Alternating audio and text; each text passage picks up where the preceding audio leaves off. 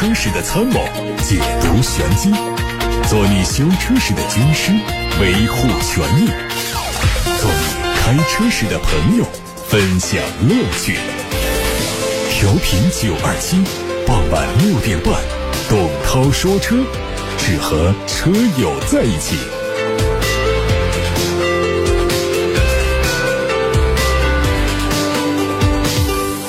各位好，欢迎来听节目，我是董涛。在六点半到七点半之间，大家关于选车用车的问题可以得到广播里的现场回答。提问的通道是热线电话零二七八六八六六六六六，打通留言；还有董涛说车的微信公众号可以图文留言。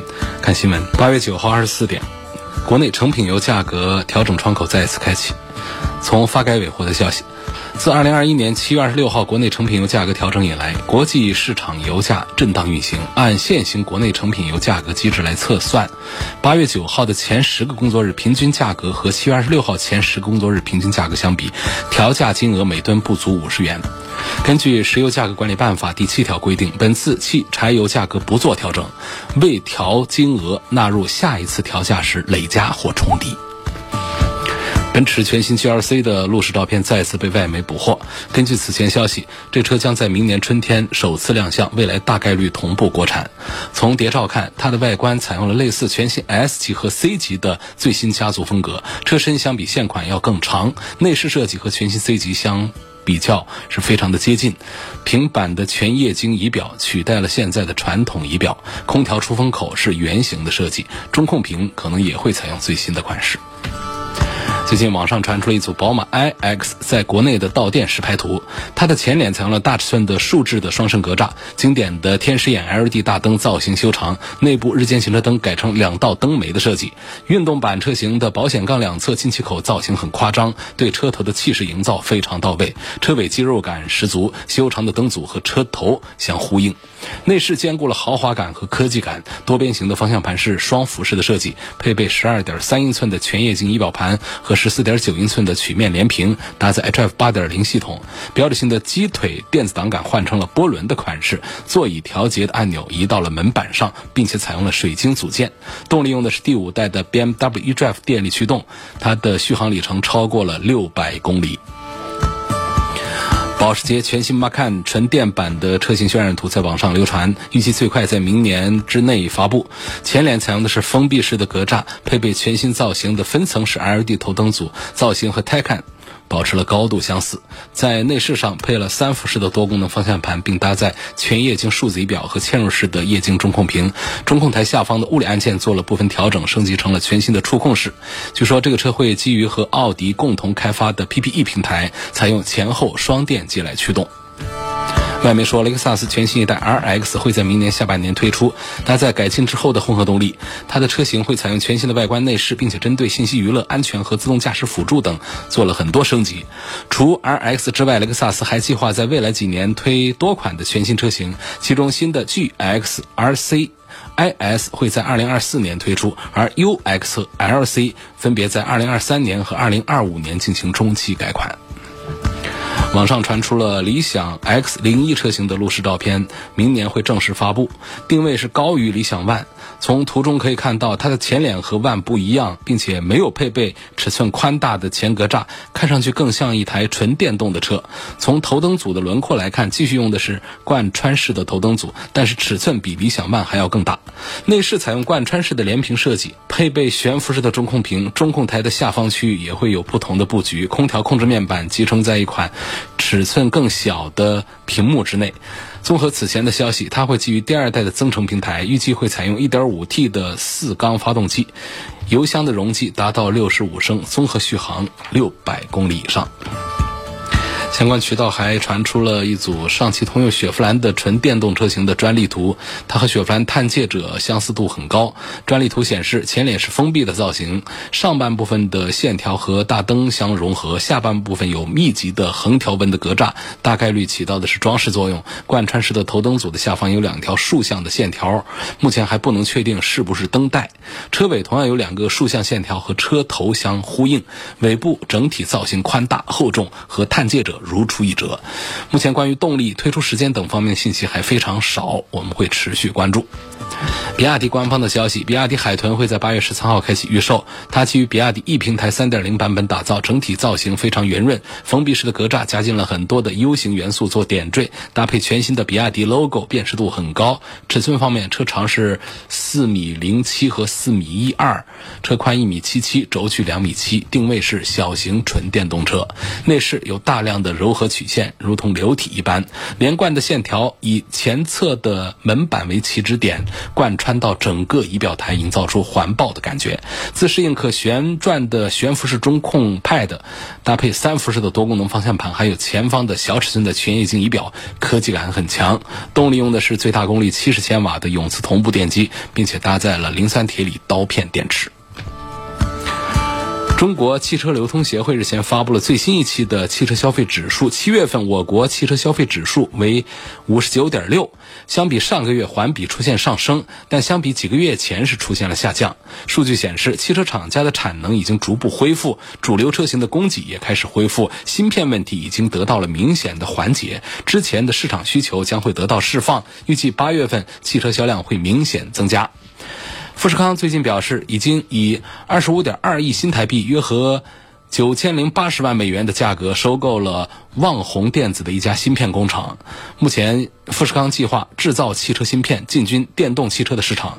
在当前全球汽车芯片缺乏的大背景之下，富士康入局电动车芯片确实是个非常好的时机，起码上来就会有订单。但富士康的野心绝不止于此，后续很可能会加入到造车大军当中。好，各位，刚才听到的是汽车资讯。接下来时间呢，开始解答大家的选车用车提问。先看来自微信公众号的后台，有网友希望能够从燃油经济性和三大件方面说一说领克的零五。呃，在动力方面呢，领克零五用的是来自沃尔沃的 Drive 一系列的 2.0T 发动机，这个功率还是比较高。传动方面是爱信的八速手自一体变速箱，然后底盘方面呢，前麦弗逊，后面是多连杆。然后四驱呢是博格华纳的第五代智能四驱，所以三大件是没得挑剔的。尤其是它的全系用的 2.0T 的高功率的发动机，零百加速六秒多钟。啊，然后整体上讲呢，这个燃油经济性也不用多考虑。领克的这一套三大件做的是非常的好，然后就是外观内饰方面也都做的非常的迎合我们年轻人的需求。驾驶的感受方面呢，也比较接近我们也有一些入门的豪华车的印象了，所以性价比还是很不错。下面有个朋友问到一个问题，他说：二零一七年八月份买的奥迪 Q 三，二零一八年七月份的时候，也就是一年以后，发现 ABS 故障灯亮起，4S 店免费换了 ABS 泵。最近呢，故障灯又亮了，4S 店说如果深度检测需要更换的话呢，要自费承担。问这样的配件维修之后质保期有多久？大家听懂这意思没有啊？在整车质保期之内，厂家免费换的配件，现在质保期之外，它已经坏掉了。这位车主在问，这个零部件的质保期是多久？说出来大家可能不信啊。汽车三包法规只明确了整车的保修期和三包期限，并没有对整车质保期之内更换新配件的质保服务进行相关的说明。你说气人不气人？不气人，因为按道理呢，就是根据这个机动车维修管理规定，不管是维修还是换配件，都应该提供相应的质保服务。但是呢，就是质保期之内的汽车的零部件，因为质量问题更换之后，通常。之下呢，配件的质保时间都是依照整车的质保期来计算。如果翻译成大白话来说，明天整车质保期到的话，你今天换的配件，到明天也就失去保护了。说这个不合理、不科学啊！今天换的配件，我怎么着也得有个一年、两年、三年的这样质保期啊？不是这样的。这个专门呢，我们在汽车三包法规出台的时候呢，和这个起草人就是。有一些起草人，我们在一起做了一些探讨，呃，给出我们明确的一个解释，就是零部件在整车质保期之内更换，它是没有一个明确的质保期的，它是跟随整车的质保期到期而到期的。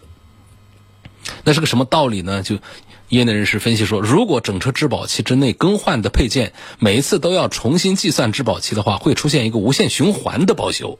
一个车上有成千上万个零部件，要是每一个新换的配件都重新计算质保期，哪一个厂家能够承担这样的服务呢？提了这样一个问题，好像问完也答不上来啊。但实际上，我们现在是不是觉得很气人、很不科学？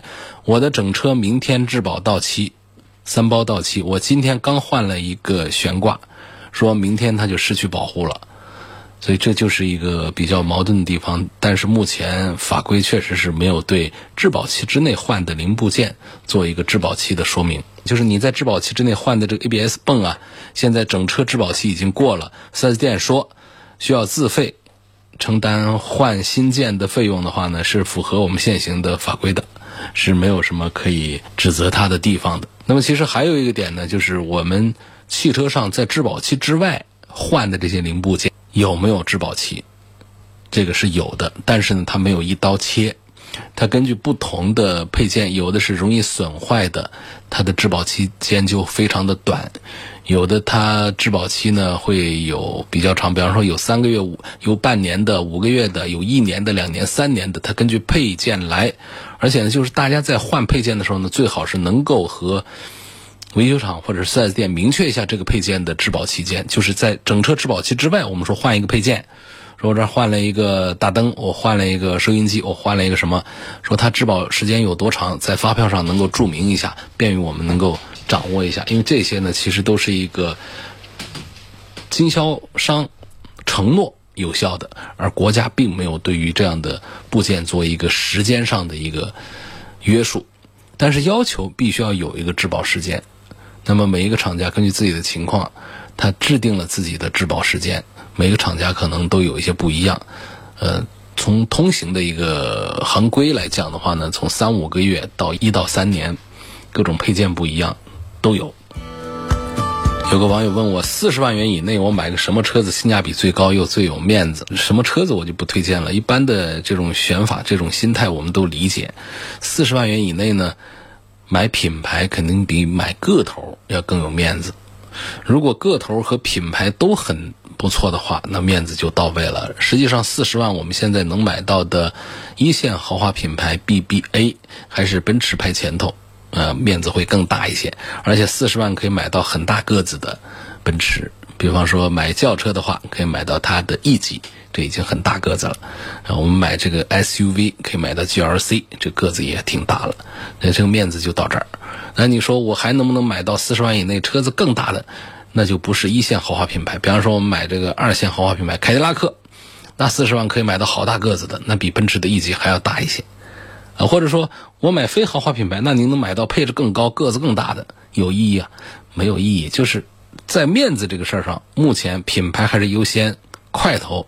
排在其次，车子小了总是在面子上大不到哪儿去，所以呢，这两样是都需要的。一个是面子，第二是车子的体型大小，这两样都要。如果要讲一个排序的话呢，品牌还是排在体型大小的前面。参照这样的指标的话，一线品牌里面，奔驰、宝马、奥迪有这样的一个排序，所以奔驰排在前头。然后尺寸方面要尽量大的话，在奔驰的展厅里面，放眼一望。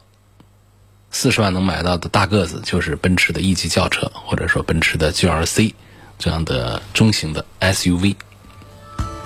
雪铁龙的 C 六值不值得买？现阶段我觉得就不大推荐 C 六了，因为 C 六的销量太差。雪铁龙冬雪马上要上一个狠车，凡尔赛，这个车呢比 C 六要稍小一点，而且是一个带轿跑的那种意思。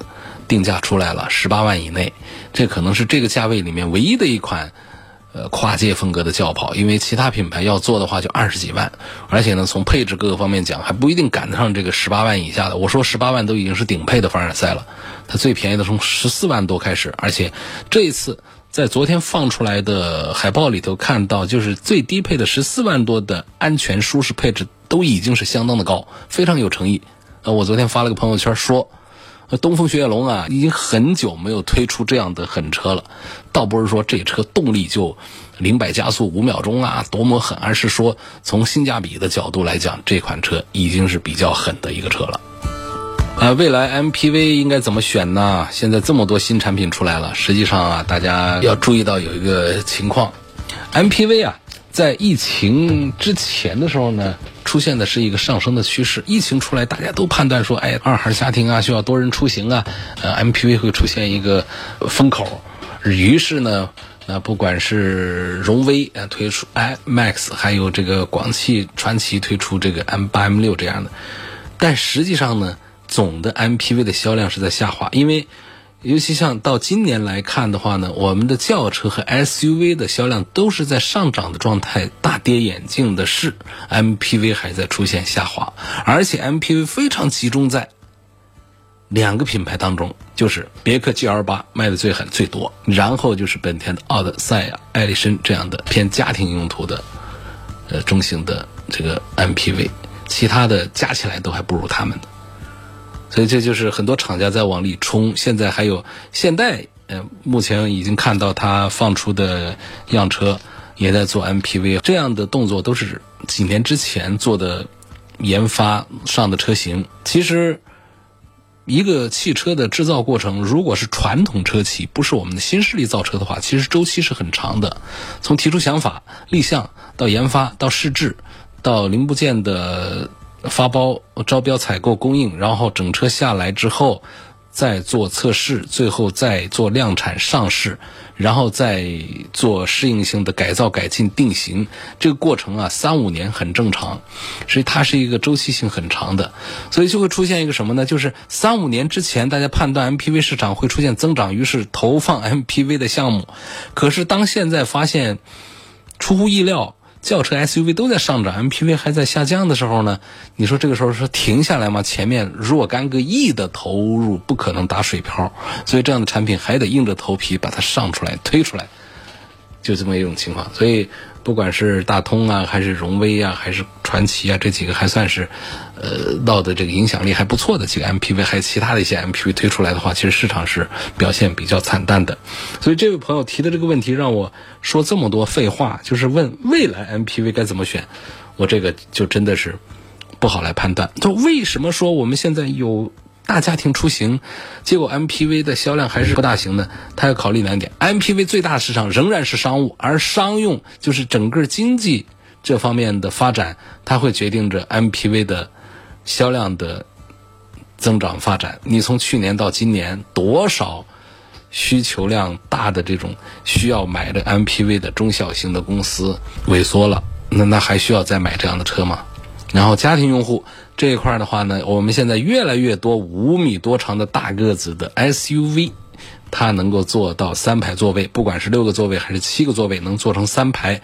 其实呢，已经取代了大家偶尔用一下第三排的这么一个 MPV 的一个家庭用途。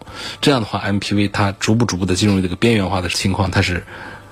不出意外的是一个很正常的一种情况，所以你问我未来的 MPV 车型该怎么选？如果说今年下半年的丰田的塞纳国产之后的话，而价格又比着这个 GL 八来定，那么应该还是一个很好的一个选项。对 GL 八的蛋糕，对于这个市场的震撼搅动是非常大的，所以往后看的话，可以关注一下丰田的塞纳，然后继续关注。别克的 GL 八，它也会针对塞纳会做一些提档升级或者是降价促销，这都是对我们消费者来说是一个利好。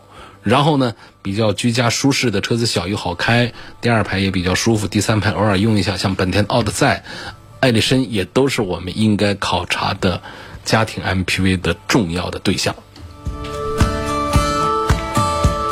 这底下有个网友问我说：“宝马的三系，我该买它的哪一款好？”应该是说宝马三系，我买它哪个配置好啊？呃，三系现在还是在豪华品牌里面卖的是比较好的，呃，而且是宝马的最看家的。那么它从低配到高配都用的是 2.0T 的动力。我认为呢，从这个性价比的角度的话呢，还是赞成买它一个高功率的，至少是买一个中功率的 2.0T。那低配的这一百五十多匹马力的 2.0T，我就不赞成考虑了。那么中功率的一百八十多匹马力的 2.0T，对于大多数人来说，开起来都已经非常不爽。呃，我认为这个系列像325，也就叫325吧。应该是性价比最高的一个版本。来看一位网友的问题，说想了解一下比亚迪的 DMI 超级混动是个什么概念呢？产品的稳定性怎么样？呃，就是各个厂家呢对自己的新技术啊，都会用一些中文或者是英文的字母啊这样的来表达，来做一个代号，呃，便于传播。DMI 呢，这其实 DM 这是比亚迪最早的一个叫法，从最早推出来到现在已经。历经了三代的换代，呃，在行业里面呢还是比较领先的。其实，在二零零三年就开始研发插电式混动，然后零八年呢，第一代的 DM 技术就用在 F 三上，然后在零八年那一年呢，成为世界上的第一款量产的插电式混合动力汽车。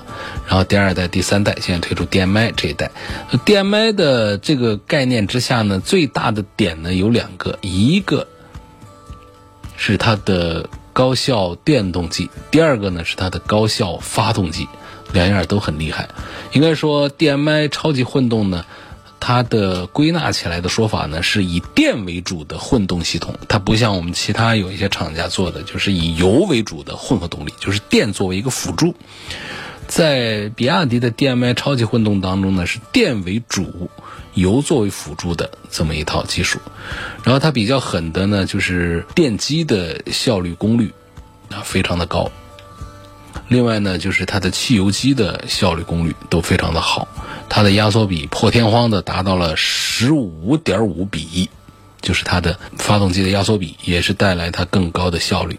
另外呢，就是它的电机，电机在绝大多数的情况下呢，都是呃达到了百分之九十以上的高功率的这个输出。除了电机和发动机这两样之外呢，还有一块电池也是很厉害。在 DMI 的超级混动里面呢，有一个呃电池的提法叫做功率型的刀片电池。比亚迪在开创性的使用了刀片电池之后呢，又针对混动平台开发了混动专用的功率型的刀片电池。这个电池的技术方面呢，就不跟大家呃多做讲解了。我们还是讲一下磷酸铁锂刀片电池啊，它的安全性方面。有多大个狠呢？磷酸铁锂电池的稳定性，我们过去来对比三元锂的时候就说了，它的稳定性是比较好的。那么在比亚迪家里做的这个刀片电池的穿刺实验，已经属于是小孩子过家家啊。它高温灼烧都可以保证电池不起火、不失控，这很难得。磷酸铁锂稳定的材料晶体结构，配合它的热管理系统很先进，就可以让这个刀片电池的寿命更长。经过这么多年的改进呢。然后它的寿命呢是可以和整车同步。本身比亚迪的磷酸铁锂技术都比较先进，呃，电池的放电倍率呢可以达到很高。然后又做成这个刀片，嗯这么一个说法啊，就是做了很大范围的一个针刺的实验，对电池有了最苛刻的挑战。然后连国标。都因为几乎没有电池可以通过针刺实验而取消了相关的要求，但是比亚迪家里，它的刀片电池是可以通过这个针刺实验的，也就是目的就是为了测试电池包破损、外物侵入的情况。我们为什么听到了那么多的关于什么某，就是特斯拉吧，什么特斯拉什么各个品牌一些车子在出现车祸之后，甚至是禁止停在车库里面，它会出现自燃呢？起火甚至爆炸这样的情况呢，就是很多情况下是一种这个内部的短路或者说是外物的入侵，它就会导致这个电池出现自燃甚至是爆炸。那么针刺实验呢，它就是为了测试这一点啊，就是当这个电芯内部的材料之间因为质量问题或者充电不当引起的呃隔膜破损发生内部短路，或者是制造的时候有杂质引进呃混入呃。引发了内部短路，导致热失控，还有碰撞的时候碰撞到了电池等等，这都是安全方面非常大的问题。电动车的安全问题其实就在这儿。那么，比亚迪刀片电池它可以在内部完全短路的情况下保持稳定，你看狠不狠？保持电池的安全啊。另外呢，它采用了无模组的设计，就刀片电池和包体设计是融成一体，形成一个稳固的蜂窝状的结构，提升电池包的强度。所以这个目前是比亚迪的一个独家的技术，有这几个点：高效电机、高效发动机、磷酸铁锂的刀片电池，有这三样东西，这个比亚迪的 DMI 这超级混动这个概念它就诞生了。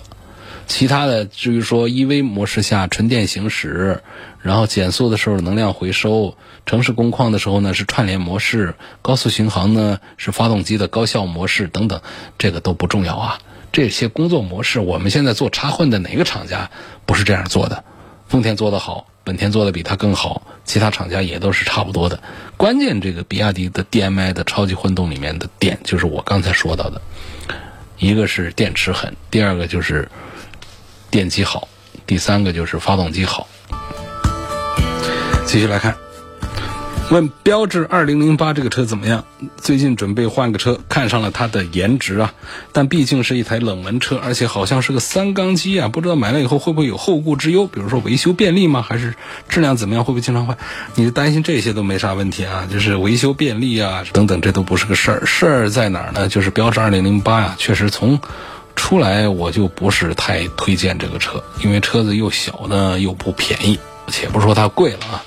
反正就觉得不便宜，就这个价格，我们买其他的品牌可以买到尺寸更大、配置更高的车子去。二零零八车子小，这倒不是最重要啊，因为毕竟现在优惠完了，价格倒不是个事儿。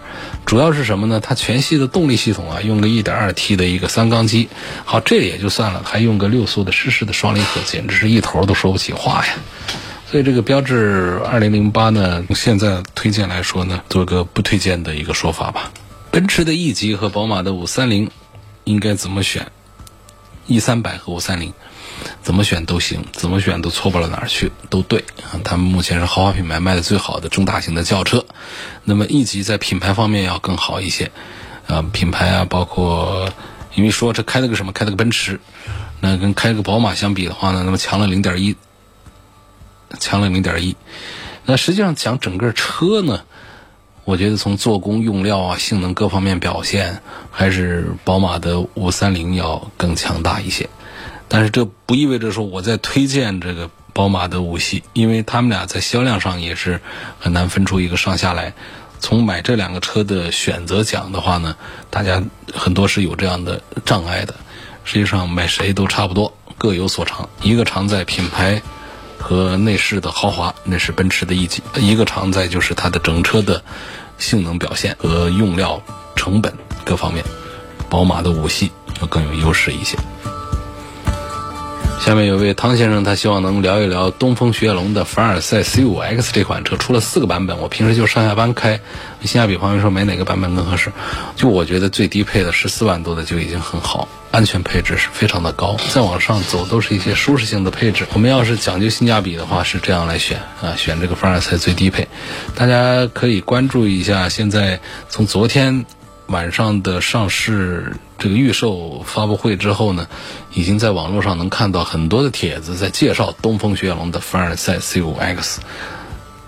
嗯，车子的外观非常惊艳，配置非常的高，价格是很到位的。过去啊，说这个中法合资的 PSA 这个神龙公司啊，生产的东雪也好，东标也好啊，其实价格一直是不占优势，还不肯搞优惠。一直顶着自己的销量一步步的往下滑，这都是前期的这个定价策略各方面所导致的。从这一台凡尔赛开始的话呢，我们看到了在定价这个方面呢，非常的接地气了。按说这么一个将近五米长的一个大车，配置又那么高的话，按照过去东风雪铁龙的这个定价的一个惯例的话呢，肯定是得是二十万左右。围绕着二十万甚至高配的车型呢，会来个二十三四万，然后呢后面再来一点优惠啊等等这种情况来做。但这次的凡尔赛的 C5X 呢，这么大个车，这么高的个配置，价格从十四万多到十八万多，这已经是很出乎大家的意料了。所以在盲定阶段都已经是大获成功，价格没出来，车子看不到，配置不知道，让大家盲定。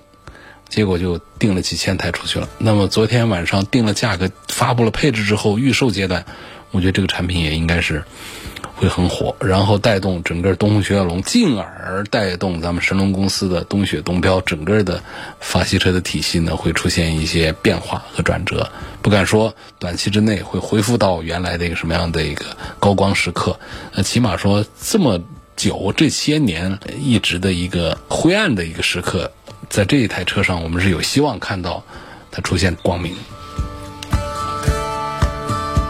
杨先生说：“我今年满了六十岁，驾照从 A 二降到 C 一啊，问以后还需要每年年审吗？这跟你多大岁数没关系啊，就根据我们这个最新的关于这个驾证年审的相关的规定来就可以了，不需要年年来审的，只有 A 照才会需要，而且是 A 一啊这种才需要。”有个朋友问我，五二五这个车目前的价格和参数，显然是一个平时根本就不怎么上网来关注汽车的。虽然说我们这有一档汽车节目，晚上下班时间跟大家唠唠，但实际上呢，真正要买车的话呢，从视频、从图片到配置表，还是建议大家上厂家的官网，那个信息是最准确，而且是最丰富和全面的。当你想买一个宝马五系的时候，且不可说就听办公室一个人说一说。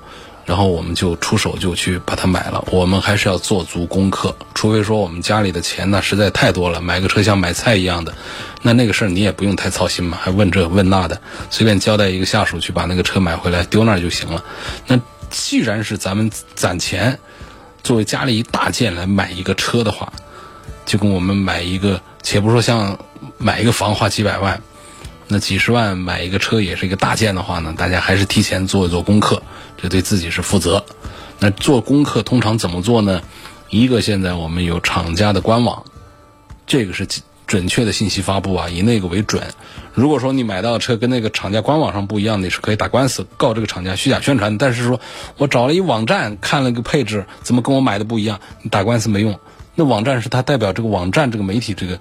这个平台它发布的不一定是经过了厂家的核准的，所以最准确的你要打听价格体系还有参数配置的话，最准确的是上各个品牌的厂家的官网，比方说你上宝马华晨宝马的这官网上去查这个五系的各种配置啊、价格啊、颜色各方面一应俱全，非常的全面，非常的准确。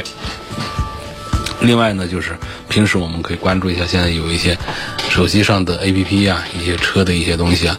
再就是我们有一些这个汽车媒体发布的一些帖子，仅供参考看一看，也不要被那些测评的帖子给带着走啊。这里头有的说的对，有的说的也不大对。还有朋友在问说如何问问题，这很简单，我看到你这几个字了，你就问问题就问过来了。通常呢，在节目当中问问题是有两种方式。已经多年以来形成一个惯例，一个就是打零二七八六八六六六六六这个楚天交广呼叫中心的热线电话，打通之后呢，过去是接通到直播间里来说话，我们已经是为了提高效率，因为一趟节目啊，除了广告之外，剩下时间也就才四十分钟左右，如果接大家电话的话，接不了几个电话，回答不了几个问题。时间就过去了，所以是提倡大家留言的方式。打通之后，人工坐席接通，说您有什么问题？说哎呀，我想买一个东风雪铁龙的凡尔赛 C5X，你帮我问问这车怎么样？好，坐席员一边听话一边打字发送到直播间，我看到之后我就把它念出去，就把它解答了。这是我们打八六八六六六六六留言提问的一种。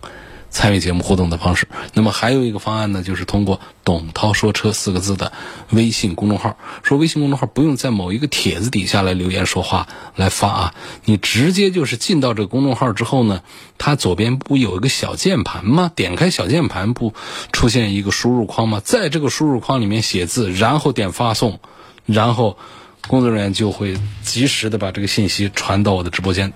通常来说，在一分钟以内。半分钟、一分钟，信息全都到我这儿来了。然后我摆在我面前这么多问题，我看一看，挑出有意思的、估计更多人会感兴趣的话题，我们做一番解答和探讨。通常参与节目都是这么玩的。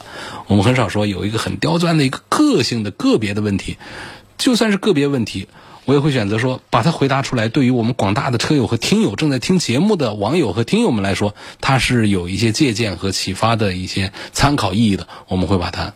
读出来，回答出来。今天就到这儿。